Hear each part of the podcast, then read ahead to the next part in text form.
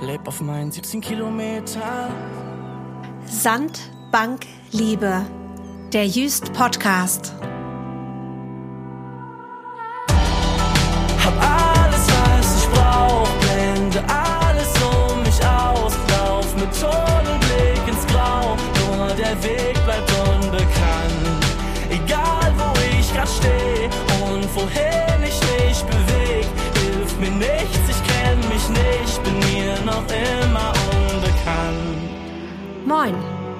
Mein Name ist Sandra Lübkes. Ich bin Schriftstellerin und wohne in Berlin. Aber meine Wurzeln sind auf der Insel Jüst. Dort habe ich viele Jahre meines Lebens verbracht. In diesem Podcast treffe ich Menschen, denen es ganz ähnlich geht wie mir, die sagen, Jüst hat mein Leben geprägt, hat ihm eine neue, eine spannende Richtung gegeben. Ich bin sehr gespannt auf die Geschichten. Und wohin verschlägt es uns heute?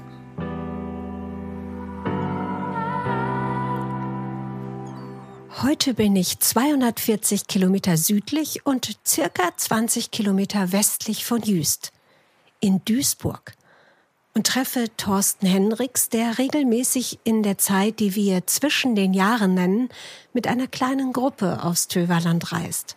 Auch zum Feiern, klar, aber in erster Linie, um sich intensiv mit den Fragen des Lebens auseinanderzusetzen. Mit dem, was gewesen ist und dem, was vielleicht auf uns zukommen wird. Denn Thorsten Hendricks ist katholischer Pfarrer und Seelsorger. Er ist nah dran an den Sorgen und Hoffnungen der Menschen. Mit ihm rede ich über den Pott und das Meer, über Alleinereisen und Gemeinschaftsgefühl, über Silvesterglocken und Neujahrsschwimmen, über Ungeduld und die ganz besondere Inselzeit, die man im Koffer mit nach Hause nimmt, damit die Erinnerung Kraft gibt im neuen Jahr. Und was hat eigentlich Goethes Faust mit all dem zu tun?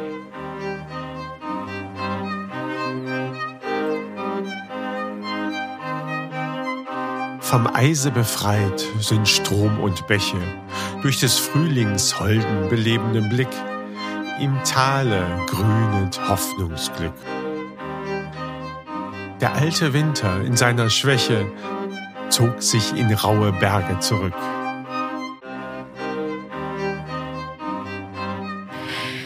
Ja, hallo. Heute bin ich in Duisburg, ganz genau sogar in Duisburg-Homberg. Das ist auf der anderen Seite des Rheins und ich sitze in der ersten Etage eines schönen alten Hauses. Ich sitze an der gedeckten Kaffeetafel. Man kann das hören hier, denn ich bin zu Besuch bei Herrn Hendricks, der uns äh, heute etwas erzählen wird über das Alleine Reisen. Hallo, Herr Hendricks. Ja, hallo, Frau Lübkes. Schön, dass Sie da sind. Moin, ne? Moin, genau. Stil echt moin. Moin. Ja, das Tolle ist, dass Sie geschrieben haben, also Sie haben den Podcast gehört und haben gesagt, ich glaube, ich würde da auch gerne mit Frau Lübkes sprechen. Ich habe interessante Sachen zu erzählen. Ja, deswegen haben wir zwei große Stücke Kuchen da, volle Tassen. Mhm. Und nehmen uns Zeit. Ja, wollen Sie sich kurz vorstellen? Ja, Thorsten Hendricks. Ähm, ich bin jetzt 46 Jahre alt, wohne hier seit acht Jahren im Pfarrhaus in Duisburg-Homberg, bin katholischer Priester. Ja, Jüst ist äh, mein Urlaubsort und mein Sehnsuchtsort und bin allerdings erst 2013, glaube ich, das erste Mal nach Jüst gefahren, im November, weil ich... Nicht gerade die Zeit, wo Nö. man, äh, wo, wo Jüst es ganz einfach hat, ein Herz zu erobern. Genau, also wirklich im November bei tristem Wetter und dunkel und neblig und Regen war da auch. Da bin ich zwei Tage hingefahren, weil ich über den Jahreswechsel mit einer Gruppe dahin fahren wollte und wenigstens vorher schon mal wissen wollte, wo, wo komme ich da hin. Also als Vorhut. genau, mal ein bisschen zu gucken, wo ist was, mich selbst auch ein bisschen zurechtzufinden da. Ich habe jetzt Kuchen im Mund, aber das wird jetzt bei diesem Podcast, bei dieser Folge öfter vorkommen. Sie bieten Reisen an und das sind alles Menschen, die alleine reisen oder größtenteils. Das hatte ich gar nicht so vor, sondern das ist irgendwie so entstanden. Ähm, Es geht ja immer über Silvester, was ich natürlich auch merke, ich bin da nicht der Einzige, der da diese Zeitspanne hat, sondern die Fähre ist am 28. Rappeldicke voll. Pickebacke Ja, voll. total. Mit Kind und Kegel und Vorschiff und Co., wie man das aus dem Sommer kennt. Mhm. Und am 2. Äh, ersten geht es dann so auch Retour. Ne? Wenn die Schiffe fahren. Oft ist es Ja. so, dass komischerweise Neujahr immer Ostwind kommt und dann fahren die Schiffe nicht mehr. Das ist, ist Ihnen aber noch nicht passiert. Mhm. Das ist mir noch nicht passiert. ist ja die Zeit, die man immer so zwischen den Jahren nennt. Weil klar, Weihnachten trifft man die Leute, ist man vielleicht bei der Familie. Natürlich dann Silvester hat man auch wieder was vor, aber dazwischen ist ja so ein, so ein komisches Loch. Keiner arbeitet, man kriegt keine E-Mails, kaum Anrufe. Ja, und da packen sie dann die Sachen und fahren Genau. mit verschiedenen Menschen, die sich untereinander gar nicht unbedingt kennen. die dann sich da kennenlernen. Ähm, Und die sind alleinreisend zum Teil, weil eben Weihnachten die Familie da ist und sie auch ähm, Besuch bekommen oder auch irgendwo zu den Kindern fahren können. Aber Silvester ist es dann für manche nicht so. Früher, als ich jugendlich war, da hatte ich immer so eine Melancholie, so eine Silvestermelancholie, weil man natürlich immer diese Rückblicke alle hat. Wie war das Jahr? Was hat es mir gebracht? Gleichzeitig den, die Aussicht auf das neue Jahr, eventuell verknüpft mit irgendwelchen Vorsätzen, die man, wo man schon Angst hat, dass man die gar nicht einhalten kann. Und ich stelle mir das vor, dass es schwierig ist. Wenn man alleine lebt, geht es dann also quasi bei diesen Treffen auch immer um das Thema Jahreswechsel? Natürlich spielt das eine Rolle, ähm, aber ich stelle immer jedes Jahr ein anderes Thema. Das sind so Impulse am Vormittag, die ich dann gebe. Und die Insel ist ja im Endeffekt Meditation genug. Und dann können die Leute laufen und sich bewegen und die Luft einatmen und kommen dann auf gute Gedanken. Und abends tauschen wir uns dann darüber aus, was so am Tag dann gelaufen ist. Ah, das klingt richtig schön. Also, ich habe mir als roten Faden ja jetzt für dieses äh, Gespräch heute ähm, viel überlegt. Es gibt ja, ne, man könnte was aus der Bibel nehmen, man könnte ein Gesangbuchlied nehmen, aber dann fiel mir ein, dass sie so gesagt haben, was mir auf Just gefällt, ist, ich kann so sein, wie ich bin. Hier bin ich Mensch, hier kann ich sein. Ich gebe ehrlich zu, ich wusste auch nicht, woher der stammt, obwohl ich Deutsch-Leistungskurs hatte. Ja, ich auch. Ich habe es auch nicht gelesen. Nee, äh, weil es stammt aus dem Faust. Aber wir wollen jetzt gar nicht so tun, als könnten wir beide den Faust äh, Teil 1 und 2 auswendig, sondern ähm, ich habe es gegoogelt. Aber dann war ich doch ganz überrascht, wie toll dieses Gedicht passt. Der alte Winter in seiner Schwäche zog sich in raue Berge zurück. Von dort her sendet er, fliehend nur, ohnmächtige Schauer körnigen Eises in Streifen über die grünende Flur. Aber die Sonne duldet kein Weißes, überall regt sich Bildung und Streben, alles will sie mit Farben beleben. Doch an Blumen fehlt's im Revier. Sie nimmt geputzte Menschen dafür. Ja, an Blumen fehlt's im Revier. Sie nimmt geputzte Menschen dafür. Das Revier finde ich ja schon toll, denn wir sind ja hier, wir sind ja hier im Revier. Ja, man kann sagen, das ist ja hier Anfang des Ruhrgebietes, so der Übergang vom Niederrhein zum Ruhrgebiet. Und trotzdem ähm, sind wir davon geprägt. Hier gab es ja früher auch Bergbau, von daher Ja. gab es hier Zechen und Schachtanlagen, Bergbausiedlungen. Also die Leute sind jetzt nicht reich. Nein, hier gibt es viele, die Armut haben, kinderreiche Familien sind. Da wir haben so 27 Nationalitäten in der Pfarrei. Das ist nicht immer einfach. Wir haben ja diese weißen Riesen hier, die Hochhäuser. Zwei sind gesprengt. Wir warten auf die nächsten, die runterfallen sozusagen. Und ähm, was passiert denn mit dieser Fläche? Ja, überhaupt ist ja diese Gegend hier immer so in einem Wartemodus. Alleine schon, als sie mich jetzt vom Bahnhof abgeholt haben, Schienenersatzverkehr, weil Brücken umgebaut werden, Autobahnen. Ich glaube, nur eine Fahrrichtung zulässig. Ich weiß es nicht. Auf jeden Fall hat man hier das Gefühl, alles ist im Umbruch. Alles wartet auf bessere Zeiten. Ja, die wünschen sich einfach nochmal, ne, dass die Straßen besser werden, dass endlich die Brücke hier jetzt über den Rhein fertig wird. Dann nutzen welche hier so die Abkürzungen durch den Stadtteil und das ist auch nicht immer alles so prickelig. Von daher, ähm, sie kennen das. Äh, aber jetzt ist es nochmal eine, eine Nummer dicker auch. Und wir sind nochmal in einer anderen Zeit angekommen. Ne, wenn ich so an die Krisenzeiten denke, wirtschaftlich, ähm, aber auch politisch, kirchlich, klar. Das ist auch oft Thema, dass wir das dann auch da auf Just dann so besprechen, so beim, beim Essen, wie geht's uns damit? Ne? Oder was erhoffen wir uns auch fürs neue Jahr? Welche Besserung, was, was kommt da auf uns zu? Ist, wie ist es denn jetzt, wenn die, die Menschen hier ähm, leben in einem, in einem Ort, der sich verändert, wo sie aber sehr viel Geduld aufbringen müssen, bis das endlich mal so wird, wie ihnen versprochen wurde. Und dann kommen die nach Jüst, wo scheinbar immer alles gleich bleibt auf schöne Art und Weise, wo man geerdet wird. Fällt ihnen das dann mehr auf und Sie kommen am Ende schlechter damit zurecht, wieder zurückzufahren? Oder können Sie sich auch versöhnen mit der Situation zu Hause? Ja, sie erleben eine Inselzeit. Ich Ja. nenne das ja auch Inselzeit Oh, zwischen. Mhm. den Jahren. Ähm, und das ist für viele wirklich eine Inselzeit. Nur Pferdefuhrwerke. Mhm. Ja, also keine Lastwagen und der Druck ist weg. Da fünf Tage zu haben, wo ich sage, hier kann ich wirklich so sein, wie ich bin Mhm. und, und äh, auftanken und das neue Jahr starten, in der Hoffnung, sich guten Puffer angelegt zu haben, äh, um das dann auch im Alltag hier weiterzuleben. Also man kann sich so ein Stück von der Insel dann immer mitnehmen. Ja, ich sage immer, äh, ihr findet immer noch ein bisschen Sand im Koffer Ja, nachher. das stimmt. Und äh, ich sage, hebt den mal gut auf. Ja, es könnte auch ein Ärgernis sein. Man könnte auch sagen, oh, ich habe die ganze Zeit immer diesen Sand, der geht gar nicht mehr weg. Aber man kann eben auch sagen, ach, guck mal, da ist noch ein bisschen Insel Ja. in meiner Hosentasche. Ja, ich nehme das unbewusst mit und mir fällt das zu Hause erst auf. Manche sagen dann schon bei der Rückfahrt wieder, nächstes Jahr bin ich dabei. Ja, wie schön. Ne, sodass ich jetzt zwei Jahre gar keine Werbung mehr machen brauchte, weil die Plätze schon belegt waren. Alle. Toll. Die treffen sich.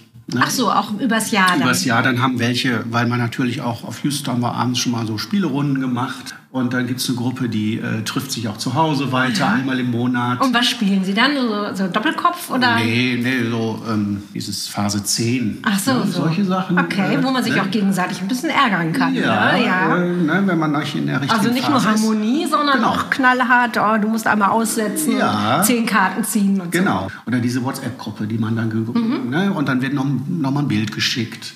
Da wird sozusagen das, was wir so auf Just erlebt haben, noch mal im Alltag rübergerettet. So. Und wo wohnen Sie dann immer auf Jüst? Wir sind im Paxhaus. Also es werden viele kennen, weil das eines der größten Gebäude ist, ganz in der Nähe der katholischen Kirche. Aber es ist ja kein richtiges Hotel. Was genau ist das eigentlich? Ja, das ist eine von einer Pax-Vereinigung, das ist so eine Klerikervereinigung, ähm, geführtes Haus. Da sind indische Ordensschwestern jetzt auch Ach, äh, drin, ja. Indische? Mhm. Indische, vier äh, Ordensschwestern. Die haben eben viele Doppelzimmer, Einzelzimmer, ähm, eben großen Speisesaal und da ist eben Vollpension. Ne? Frühstück, Mittagessen, Abendessen. Dann gibt es einen Lesesaal und Fernsehraum. Mhm. Ne? Also man hat jetzt kein Fernsehen auf Zimmer, sondern da geht es um Gemeinschaft. Das finde ich immer ganz ja, interessant äh, im Paxhaus. Es gibt zwei Fernsehräume. Früher hatte man ja auch nicht so viele Programme, Mhm. Fernsehprogramme. Es gibt den ARD-Raum und den ZDF-Raum. Und dann will man lieber Krimi gucken oder Florian Silbereisen? Oder, oder sind die Leute auch schon moderner? Ne? Ja, die gucken ja. nicht alle Schlagersendungen. Nee, aber ne, da gibt es die Tagesschau und da gibt es die Heute-Nachrichten. Keine Ahnung. Ne? Ja, Also, äh, das war früher schon ein Unterschied. Früher haben wir immer gesagt, die, die Katholiken gucken ZDF und die Tagesschau gucken die Evangelischen. Und wahrscheinlich stimmt das überhaupt nicht. Aber kann man sich da auch ganz normal anmelden? Also einfach sagen, so, ich, ich, ich komme mit meiner Familie und wir würden gerne in Paxheim wohnen oder muss man da irgendwie... Gut, es gibt keine Ferienwohnungen, ne? das Mhm. sind alles Zimmer, Zweibett oder eben Einzelzimmer. Und da fahren auch, ich sag mal, Ehepaare hin. Mhm. Und interessant ist auch, dass wir da immer wieder auch Leute treffen, die auch jedes Jahr kommen. Mhm.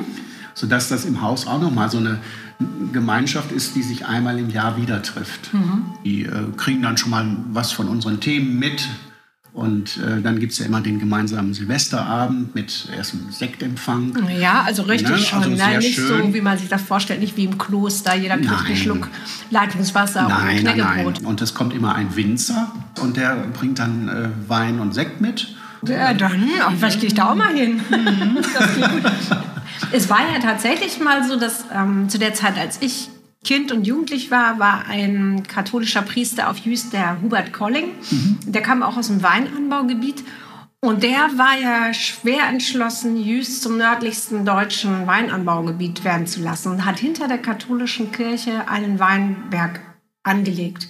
So eine totale Insider-Geschichte, da kann Ja. sich fast niemand dran erinnern. Ich glaube, der eigentliche Gedanke bei ihm war, er wollte gerne ein Weinfest haben, weil er die Weinfeste in seiner Heimat vermisste.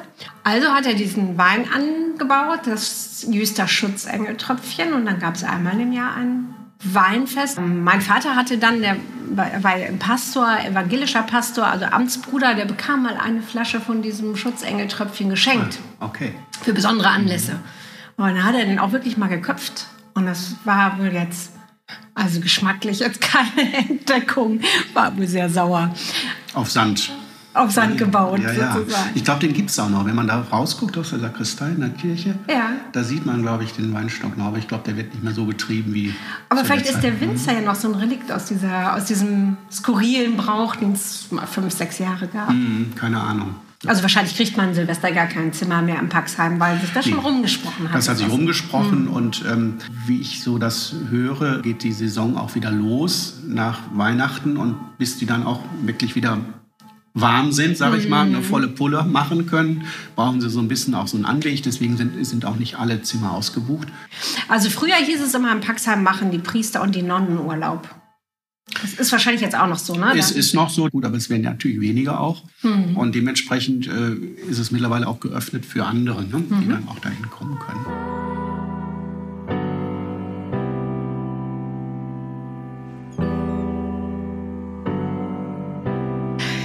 Ja, und dann wird zurückgezählt. 10, 9, 8, 7, 6, 5, 4, 3, 2, 1. Frohes neues Jahr. Meistens auf der hohen Düne. Ach so, dann geht's Ja, darum. wir Warum? Mhm. gehen da zum Wasserturm da hoch.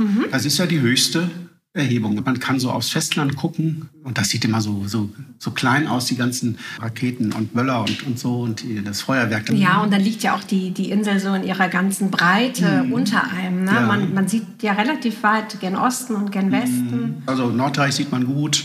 Da sieht man schon, wo sich das auch so ein bisschen ballt an der Ja. Küste. Ja, ja. Ne, die Nachbarinseln kann man ja auch noch so sehen. Und dann ist immer schön, wenn so die, die Glocken der beiden Kirchen dann auch läuten. Ja, das ist so ein Stück, so ein Musikstück. Ne? Mhm. Ähm, das Feuerwerk und die Glocken, die läuten. Und das geht zusammen ins neue Jahr. Ja, das war tatsächlich eine meiner Kindheitserinnerungen. Wir haben dann ja, als ich noch kleiner war, mit meinen Eltern auch Silvester gefeiert. Und dann war es aber so, die Glocken haben ja so einen Automatismus. Die starten ja eigentlich von allein, aber eben nicht um Mitternacht. Außer wenn jetzt Silvester ist und da muss man es manuell einschalten. Das Ja. heißt, dann sind wir immer mit meinem Vater zum Kirchturm oder zur Kirche rübergelaufen und durften dann die Silvester-Neujahrsglocken aktivieren. Und das war ein ganz tolles Gefühl.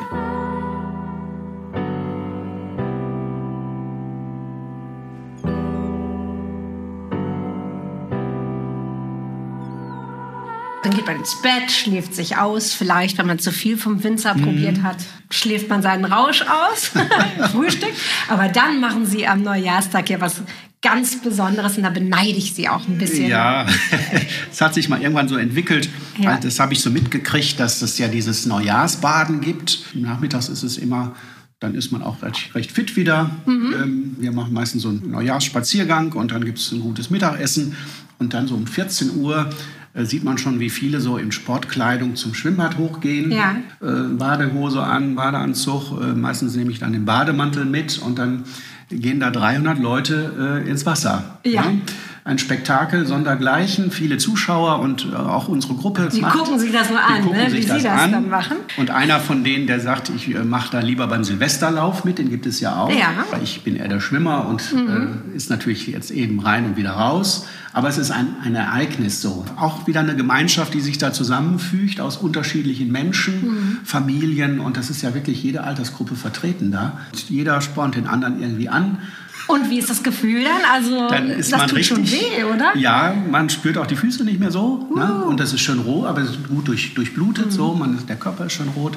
Dann geht man raus und schnell abtrocknen und dann wieder hoch. Der Weg ist natürlich auch weit. Ja. Im Winter sind ja auch keine Bohlenwege. Da muss man da den, den Sand sich Den hochschieben. Sand, genau, das ist äh, immer so ein bisschen, die Belohnung kommt dann ja. Dann dürfen die Teilnehmer in die Sauna gehen und sich aufwärmen und kriegen noch einen Glühwein draußen. Also das ist, schön gemacht, also das ist ein schönes Setting, ein guter Start ins Jahr. Ja, sowieso jetzt mal ein Gruß an das Team oben vom Schwimmbad, weil die, die sind immer super kreativ, lassen sich tolle Sachen einfallen. Früher, als ich mit meinen Kindern dort lebte, gab es ja auch so Lichterschwimmen mit schöner Weihnachtsmusik. Das sind ganz tolle Erinnerungen. Ich glaube, ich muss jetzt doch mal Silvester nach Jüst machen. Ich bin ja immer in der Eifel, ganz so anders. Aber dieses äh, einmal ins Wasser reintauchen, Mhm. und dann mit so vielen verschiedenen Leuten. Bürgermeister macht ja angeblich auch immer mit, aber in Badehose erkennt man ihn ja nicht. Mhm. Ja, und Sieht wenn er bei aus wie 300 Leuten, ne, das sieht man dann nicht so. Ja, überhaupt. Wir haben jetzt ja noch nicht so viel darüber gesprochen, dass Sie katholischer Priester oder Pastor, was sagen Sie, katholischer? Katholischer Pfarrer. Pfarrer sind. Mhm. Normalerweise, klar, denkt man immer, die laufen den ganzen Tag mit einem Talar rum oder zumindest dieses kleine weiße Zeichen am Hals. Genau, das ist das Kolarhemd. Genau, mhm. also das haben Sie jetzt das nicht an. Ich. Sie können ihn ja jetzt nicht sehen, aber er hat ein ganz normales hellblaues Hemd an. Und in Badehose kann man es erst recht nicht sehen. Nein.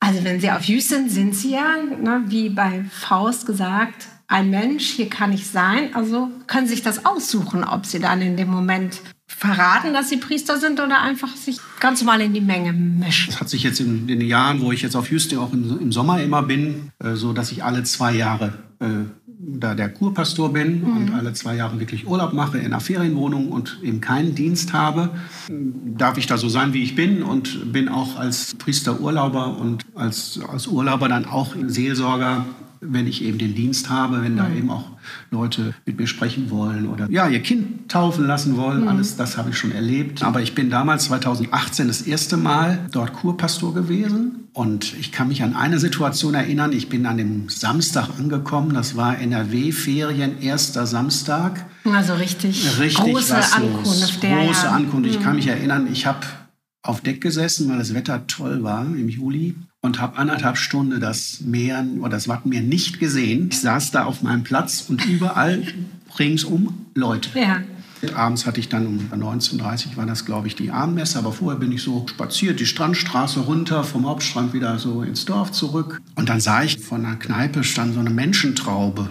Da habe ich erst gedacht, was Fußballmäßiges. Ah, Ja, ist halt- 2018 war, glaube ich, 2018. irgendwas Ja. in Frankreich war das. Mhm. Genau, auf jeden Fall war es so ein Fußballturnier und da standen die Leute draußen. Da habe ich gedacht, ach, ist Halbzeit, Raucherpause oder was auch immer. Am nächsten Tag, der Sonntag, wieder draußen, ganz viele Leute. Und dann habe ich mal gefragt, was ist denn hier? Und er sagt, ja, hier ist Happy Hour, immer von 16.59 bis 18 Uhr. Dann bin ich am nächsten Tag dann auch da hingegangen, habe mich dann dazu gestellt und kam sofort ins Gespräch. Das habe ich so auf anderen Inseln nicht erlebt. Das hat mir richtig gut getan. Dann darf ich Mensch sein, so wie ich bin. Ja, man muss sich ja, wenn man so einen, in Anführungsstrichen, besonderen Beruf hat, ist ja jetzt als Schriftstellerin auch ähnlich, überlegt man es sich ja, wenn man Menschen kennenlernt, ob man denen jetzt wirklich erzählt, was man beruflich macht. Weil wenn man das dann sagt, dann dreht sich immer alles nur noch um die eigene Tätigkeit und man selber findet das ja eigentlich eher langweilig. Na, Also ich könnte mir vorstellen, wenn Sie jetzt da beim Kürbis stehen und dann Happy Hour, Bierchen und irgendwann oh, was machst du denn beruflich? Und dann sagen Sie, ja, ich bin katholischer Priester. Dann zack, wird doch bestimmt gleich der Katalog aufgeblättert, katholische Kirche, wie gehen die um mit den Missbrauchsfällen oder warum gibt es keine Frauen in Priesterämtern? Da hat man ja bei der Happy Hour nicht so Lust drauf, das zu erzählen. Also ich mache die Erfahrung nicht. Ähm, ich habe das, äh, fand das spannend, ähm, als ich dann mich da unter die Leute gemischt habe, dass so eher nach den Herkunftsorten gefragt wurde. Ähm, dann habe ich gesagt, ich komme aus Duisburg. Da rümpften so ein paar die Nase, so Ach. Duisburg. Wieso gibt es da Städte-Rivalität? Ja, weiß ich nicht, hier Duisburg. Und dann sagte einer, der Kurpastor, der kommt auch aus Duisburg, weil das immer ja angeschlagen wird im Schaukasten, wer Okay. da gerade äh, Kurpastor ist. Und dann habe ich mich dann auch schnell geoutet, dass ich das dann bin. Und dann kam man aber ganz locker ins Gespräch und das war dann eben nicht das Thema Kirche nur. Na, dann war das einfach ein Austausch, auch über die Insel mal. Ich war ja nun das erste Mal dann auch im Sommer da. Dann Mhm. gibt es ganz viele Fragen, was kann man hier so machen oder was habt ihr heute gemacht? Dadurch habe ich auch die Insel besser kennengelernt durch den Austausch da. Bei vor der Happy Kneipe. Hour von Ja. der Kneipe, ja.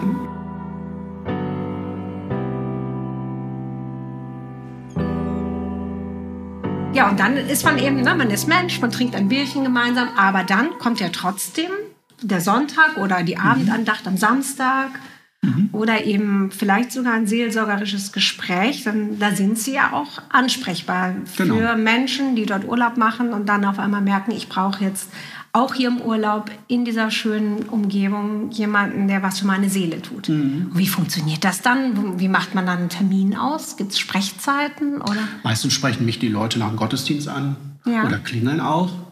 Na, das Pfarrhaus ist ja genau gegenüber. Ja. Das meiste findet eben vor der Kirchentür statt, weil ich ja draußen auch stehe und mit den Leuten spreche und die verabschiede vielleicht nach dem Gottesdienst. Und dann kommen schon mal welche da und sagen, äh, ich hätte gern wohl noch mal ein Gespräch mit Ihnen. Sind das wohl Leute, die auch zu Hause den Seelsorger aufsuchen würden oder gibt es da eine größere Offenheit, wenn man auf Jüst ist? Also das ist in Urlaubsorten ist die Schwelle niedriger. Ähm, die Schwester Michaela, die ja nun auch äh, lange Jahre Seelsorgerin war, die mhm. hat ja mhm. immer gesagt, äh, jetzt bist du Jüst, Kirche vor Ort und Lebendigkeit und Gottesdienst und alle dürfen mitmachen. Es geht für viele darum, einfach da reinzugehen, eine Kerze anzuzünden vielleicht die Stille mal zu genießen, im Sommer vielleicht auch die Kühle der Kirche. Mhm, stimmt. Ähm, und wenn die Sonne scheint, die schönen Fenster, zu merken, da kommen noch andere. Also ich bin nicht alleine da, sondern da kommen andere rein und machen das Gleiche wie ich. Oder da gibt es ja jetzt seit ein paar Jahren auch so eine Klagemauer. Da sind so Ziegelsteine ja. aufgebaut und dann sind da so Zettelchen. Da kann man so seine Bitten draufschreiben auf den Zettel und dann da reinstecken in die Klagemauer. Und was passiert und, dann mit den Zetteln? Die glauben Sie dann raus? Und die werden vielleicht dann auch. Ja, es gibt, die? Nee, das mache ich nicht, aber das mhm. machen die, die Gemeindeleitung. Wird da äh, die Fürbitten auch formulieren. Genau. Zum Beispiel, wenn da die Vesper ist, das Abendlob, dann werden die vorgelesen. Mhm. Mhm. Fürbitten bedeutet quasi, dass man wirklich versucht, innerhalb eines Gottesdienstes die tatsächlich momentan vorhandenen Wünsche der Gemeinde in ein Gebet einzubringen. Also quasi wie so ein Live-Gebet. Genau, die Anliegen, mhm. die man selber hat, die man mitbringt. Es gibt ja in vielen äh, Kirchen auch so ein Buch. Da lese ich natürlich immer gerne auch drin, wenn Leute da auch sich dafür bedanken, dass es diese schöne Insel gibt und dass sie schon so oft hierher kamen. Manche schreiben rein, ich bin das erste Mal äh, wieder hier, nachdem mein Mann verstorben mhm. ist. Wir sind hier jahrelang immer zusammen hingefahren. Jetzt fahre ich alleine ja. hin. Das ist auch etwas, was ich dann auch mitnehme in den Gottesdienst, in die Predigt.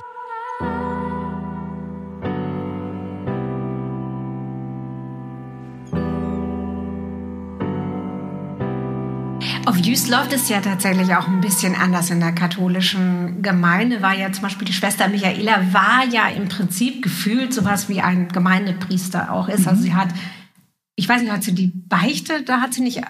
Gibt es nee. das überhaupt noch eine Beichte? Ich bin ja nun so evangelisch, dass ich. Ja, das die gibt weiß. es noch. Vereinzelt habe ich auch schon Beichtgespräche gehabt auf, auf Jüst. Gibt es auch so einen Beichtstuhl noch an der? Nein.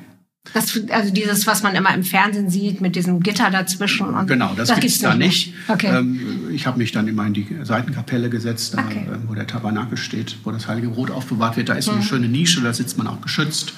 Ähm, aber auch trotzdem öffentlich. Mhm. Die Schwester, also die hat im Prinzip schon solche Aufgaben übernommen, aber sie war natürlich trotzdem äh, kein Priester. Genau, sie hat also nicht die Eucharistie gefeiert so. Mhm. Gottesdienst, Schweigemeditation ist da ihr Anliegen auch. Ne? Da kommen ja viele eben morgens und abends gehen ganz bewusst in die Stille. Deswegen heißt ihr Projekt ja auch Stille auf Jüst. Ja, denn auf Jüst ist es ja nicht still in Wirklichkeit. Man denkt immer, das ist mhm. leise, aber man, wenn man da steht, äh, hört man eine ganze Menge. Den Wind, die Pferde, ja, die klar. Möwen. Wenn ich zum Beispiel zur Bill fahre, hinten durch, ja. meistens fahre ich da sogar hin, wenn Ruhetag ist bei der Domäne mhm, Bill, echt? weil da gar nichts ist.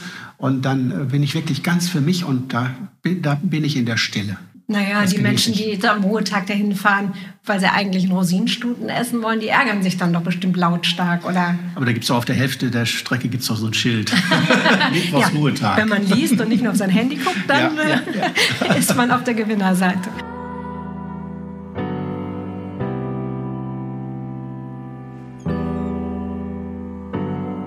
Jetzt überhaupt zur katholischen Kirche. Wir sprechen es mal an. Auf Jüst fühlte sich ganz homogen dem Leben an. Sie funktioniert, sie ist offen, sie ist lebendig. Dann gibt es natürlich oft den Vorwurf, die katholische Kirche bewegt sich nicht so richtig vom Fleck. Sie geht mit schwierigen Themen sehr unglücklich um. Das ist doch auch schade, wie ich Sie jetzt erlebe. Sie sind ja ganz nah am Menschen. Ich rieche mich über sehr viele Dinge auf. Manche Frage, die jetzt da auf den Tisch kommt, haben wir hier schon seit 30 Jahren beantwortet. Mhm. Also das, der Drops ist gelutscht, sage ich dann immer an der Stelle und versuche eben vor Ort mit meinen Möglichkeiten, ähnlich wie das auf Jüste ist, aber auch hier in, in Kirchengemeinde vor Ort, mit den Menschen den Glauben zu leben. Egal wie sie leben, wen sie ja, lieben und genau. welche Einstellungen sie genau. zu Fragen um Leben und Tod haben. Ja, ja. Eben auch die Segnung von, von Paaren und hm. die ganzen Fragen, die ja jetzt auch wieder aufploppen, wo ich einfach nur sage, herzlich willkommen. Hm. Der Mensch soll so kommen, wie er ist.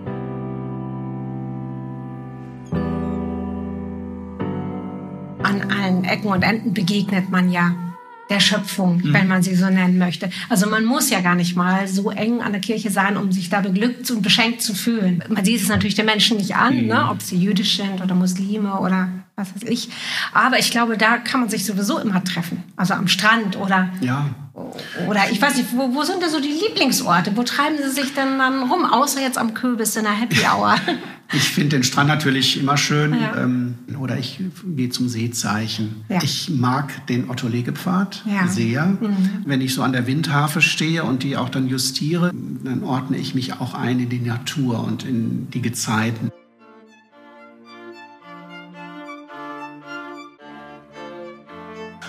Kehre dich um, von diesen Höhen nach der Stadt zurückzusehen. Aus dem hohlen, finsteren Tor dringt ein buntes Gewimmel hervor. Jeder sonnt sich heute so gern. Sie feiern die Auferstehung des Herrn. Denn sie sind selber auferstanden aus niedriger Häuser dumpfen Gemächern, aus Handwerks- und Gewerbesbanden, aus dem Druck von Giebeln und Dächern, aus der Straßen quetschender Enge, aus der Kirchen ehrwürdiger Nacht sind sie alle ans Licht gebracht.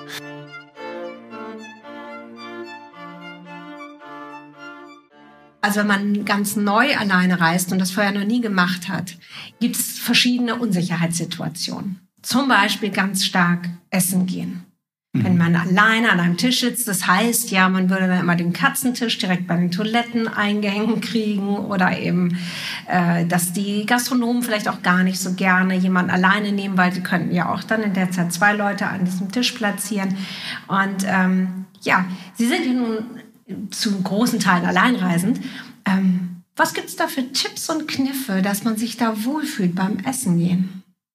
Ich habe es schon mal so gemacht. Man hat ja einen Blick auch dafür, wenn da so einer so alleine sitzt. Manchmal ist das ja am Schiffchenteich ganz schön, weil da sitzt man und dann kann man ja schon mal eine Bank teilen auch und dann kommt man ins Gespräch. Ich habe mal eine Situation gehabt, dass einer dann sagte, ja, ich bin auch alleinreisend und dann haben wir uns zusammengetan und sind abends essen gegangen. Ach, wie schön. Ja, das funktioniert nicht immer, muss es auch nicht. Meistens ähm, esse ich auch abends nicht im Restaurant, sondern eher mittags irgendwo, äh, auch was auf der Hand und abends vielleicht ein Brötchen zu Hause.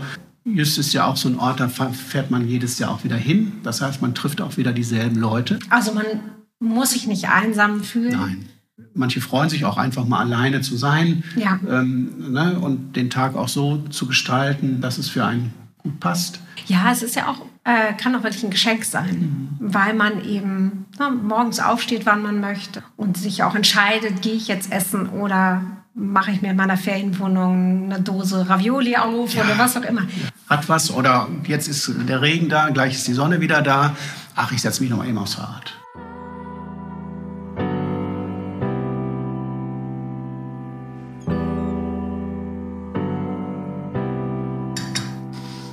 Ja dann auch jetzt immer noch mal wieder auf, auf die anderen Inseln, ne? Ja, man hat ja so seine, seine Orte. Das hängt damit zusammen, dass es auf allen ostfriesischen Inseln bis auf Wangerooge keinen festen Priester gibt. Die Frau Detmar ist ja jetzt neu auch auf Jüst als Gemeindeleiterin und das gibt es auf den anderen Inseln auch. Und dann ist eben die Möglichkeit im Rahmen des Urlaubs, dass man dort, dort als Kurpastor arbeiten kann. Da muss man sich anmelden.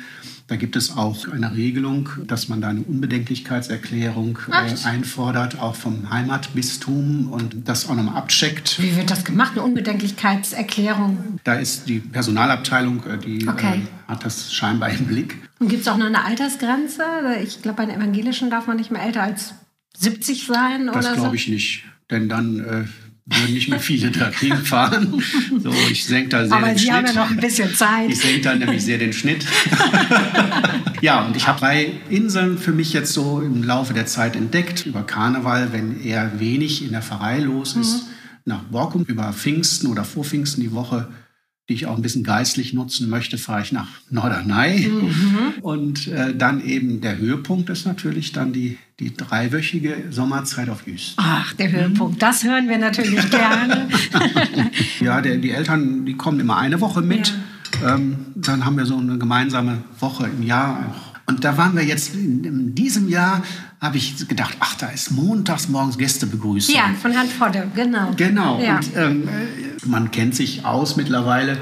Aber trotzdem ist noch mal ganz schön, noch mal so einen Überblick zu bekommen. Ja, ich habe sogar auch schon mal überlegt, ob ich mich da mal reinschmuggel, weil mich das auch interessieren würde. Ja. Was die Leute so für Fragen stellen da Die stellen Beispiel. Fragen und Ja. ich fand das jetzt ganz spannend, weil das war nicht so bei mir auf dem Schirm mit Ja, mit der Nachhaltigkeit. Gut, ich fahre mit dem Auto nach Norddeich. Ja, ja. geht doch mit der Bahn. Geht ne? auch mit der Bahn, ich mhm. weiß das. Aber trotzdem fand ich das für mich nochmal so als Impuls ganz gut, dass das auch nochmal zum Thema Nachhaltigkeit, ja. Klimawandel und so weiter. Also ich bin zum Beispiel auch verpflichtet, vertraglich, dass dieser Podcast klimaneutral ist. Also dass mhm. ich wirklich mit der Bahnreise, ne, geht mhm. eigentlich auch fast immer, sogar in der Eifel war ich schon. Ja, Herr Vodde ist da sehr visionär, muss man wirklich sagen. Mhm. Der hat ja schon von Klimaneutralität gesprochen. Da haben die anderen alle gedacht, was ist das eigentlich? Ja, und da sind dann ja auch so die Gästefragen. Ja, und was, was fragen die so? Ja, das war ich auch, fand ich auch ja. ganz spannend. Da fragte jemand, ob es nicht einen unverpackt Laden hier geben könnte okay. auf der Insel. Da habe ich nur gedacht, die müssen ja auch irgendwie die Sachen rüber ja. transportieren. Die können sie ja nicht einfach in der Kiste packen. Das schön wäre das. So Kette und so, das muss man ja auch bedenken. Ne? Das Oder ist schon das schwierig Markt. in einer Großstadt, einen ja. unverpackt Laden. Ne? Ja. Das kann man auf Jüst, glaube ich, wirklich knicken. Das ist Vogelinsel Memmert war noch so ein Thema. Ach, ob man da hinfahren kann. Ne? Hinfahren kann. Da habe ich auch eine schöne Geschichte auf Lager. Und zwar irgendwann in den, was muss die 70er Jahre, Ende der 70er gewesen sein. Da sind mein Vater und sein katholischer Kollege nach Memmert gefahren. Quasi wie so eine Missionarsreise um diesen Inselvogt, der totaler Atheist war. Mhm, mhm. Äh, um den, natürlich wollten sie nicht wirklich missionieren. Sie waren wahrscheinlich auch nur neugierig. und hatten vielleicht Interesse an ihm auch, ne? Der war ja wirklich auch Ganz bewusst hat er alleine gelebt auf dieser Insel. Auch ja. so ein Alleinlebender. Auch ein Alleinlebender, aber richtig alleine mhm. allein. Obwohl ja, ja. dann hatte er hinterher auch eine, eine, Lebenspartnerin, die mit ihm da gemeinsam gewohnt hat. Aber ich war zum Beispiel auch noch nie auf dem Memmert. Würde ich total gerne mal machen. Waren Sie mhm. mal da? Haben Sie mal diesen? Nee. Gibt es nee. auch nur einmal im Jahr? Einmal im Jahr und das muss ja, das ist ja auch ne, Tide-abhängig muss man immer gucken. Ja. Also ich bin auch kein Typ jetzt fürs Inselhoppen. Da bin ich dann auf dieser Insel und möchte dann nicht noch wieder wechseln oder so. Bin dann auf diesen 17 Kilometern. Der Ort, wo ich nichts leisten muss. Und Sehr vielleicht schön. einfach mal ein Buch lese. Oder da freue ich mich manchmal auch über so einen Regentag, weil Sonnentag äh, setzt einen ja manchmal auch so ein bisschen unter Druck. Hm. Und dann ist Regenwetter und dann freue ich mich, aha, da ist noch so ein Buch, zum Beispiel Schule am Meer, habe ich da auch mal gelesen. Kleiner Werbeblock. Sieh nur, sieh, wie behend sich die Menge durch die Gärten und Felder zerschlägt, wie der Fluss in Breit und Länge so manchen lustigen Nachen bewegt. Und bis zum Sinken überladen entfernt sich dieser letzte Kahn. Selbst von des Berges fernen Pfaden blinken uns farbige Kleider an. Ich höre schon des Dorfs Getümmel, hier ist des Volkes wahrer Himmel. Zufrieden jauchzet groß und klein. Hier bin ich Mensch, hier darf ich sein. Also einsam muss man auf Jüst nicht sein. Laut einer Umfrage reist ungefähr jede fünfte Person alleine zur Insel und kann sich sagen, hm, hier bin ich Jüst, hier darf ich sein. Und jetzt stelle ich noch fünf sinnliche Fragen. Wenn Jüst ein Geschmack wäre, dann wäre es. Ach, süß. Also ich esse da gerne ein Eis.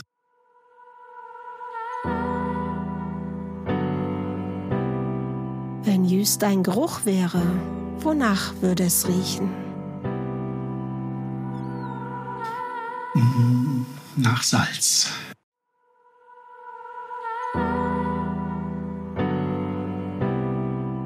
Wenn Jüst ein Geräusch wäre, wonach würde es klingen? Dann wäre das die Stille. Kann auch ein Geräusch sein. Die Stille kann ein Geräusch sein. Obwohl ja auf Jüst nie so richtig still ist, aber die Stille ja, hinter den Geräuschen. Ja, ich suche mir aber manchmal die Stille. Und sie, ich finde sie auch. Schön.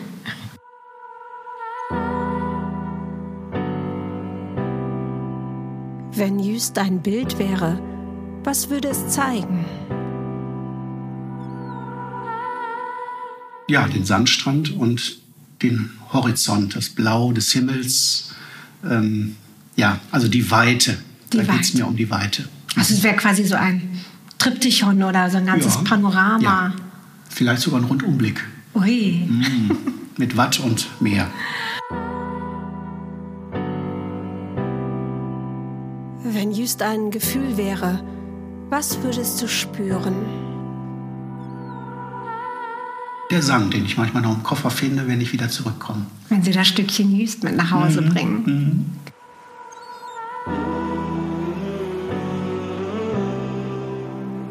Ja.